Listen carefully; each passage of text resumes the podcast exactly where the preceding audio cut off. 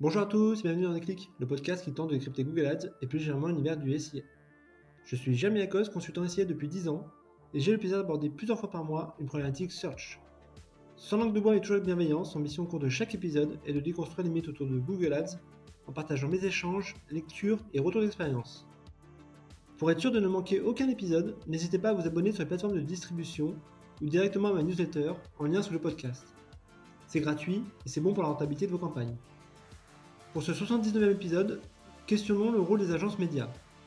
À date, les vents contraires s'accumulent, avec notamment la montée en compétence des annonceurs, la simplification de la plateforme Google, la mise à disposition des recommandations automatiques, et maintenant l'IA. Au point que l'on peut se demander légitimement s'il y a encore de la place pour les agences SIA. Allez, je compte les points. Premier point, les agences comme garde-fou face aux recommandations de Google. Depuis quelques années, Google n'a de cesse d'inciter les annonceurs à basculer en mode pilotage automatique. Outre le gain de temps, cette dynamique permet de s'assurer que les fondamentaux sont bien présents et ainsi éviter les coquilles.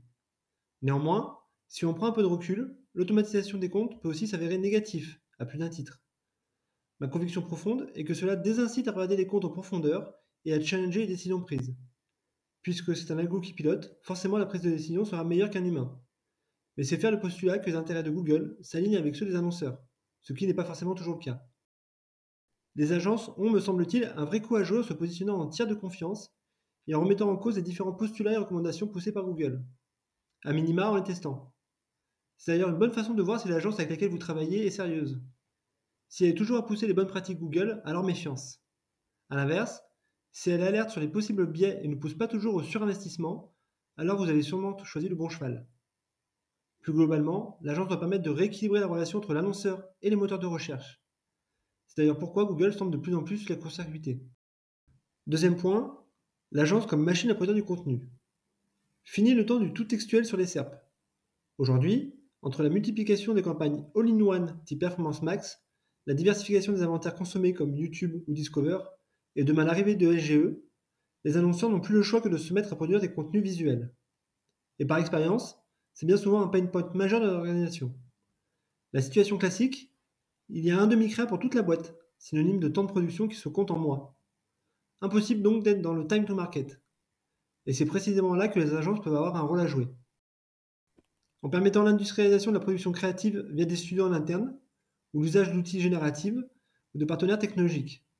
Mieux, elles accompagnent des dizaines de clients et savent déjà les types de créa qui convertissent. Troisième point, les agences comme expertes de la donnée.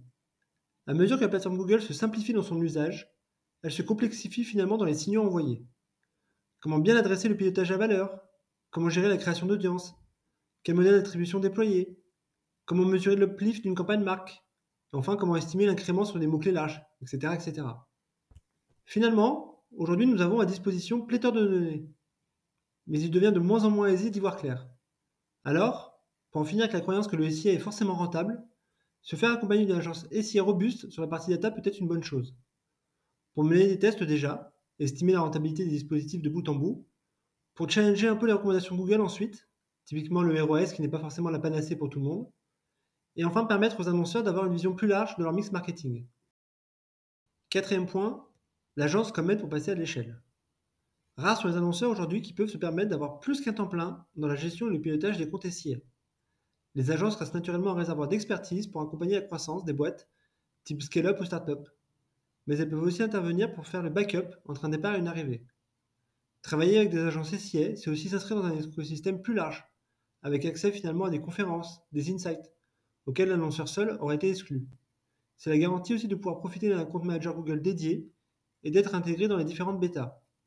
Enfin, c'est un bon moyen d'être nourri de l'expertise et des retours d'expérience des différents clients de l'agence pour, in fine, gagner du temps dans la stratégie de croissance. Cinquième point, l'agence comme tiers de confiance dans le tracking. Depuis trois ans, il est faible de dire que c'est devenu un véritable bazar de traquer ses campagnes et d'avoir une vue exhaustive sur la performance de celles-ci. Mauvaise nouvelle, ce n'est pas prêt de s'arranger en 2024 avec la fin des cookies tiers sur Chrome et l'introduction de DMA. Résultat, énormément d'annonceurs pilotent aujourd'hui à l'aveugle ou s'en remettent de façon un peu trop naïve parfois aux chiffres remontés par Google, sans challenger finalement l'attribution qui peut en être faite. C'est dans ce contexte d'incertitude que les agences peuvent avoir un rôle prépondérant. D'abord, dans la bonne mise en place du dispositif de tracking, consent mode version 2, suivi avancé des conversions, micro-conversions. Ensuite, dans l'analyse, que ce soit sur les outils site-centriques ou via l'analyse du mix marketing modeling. Enfin, dans la mise à disposition des chiffres remontés par Google et dans la mesure des incréments générés par les différentes campagnes.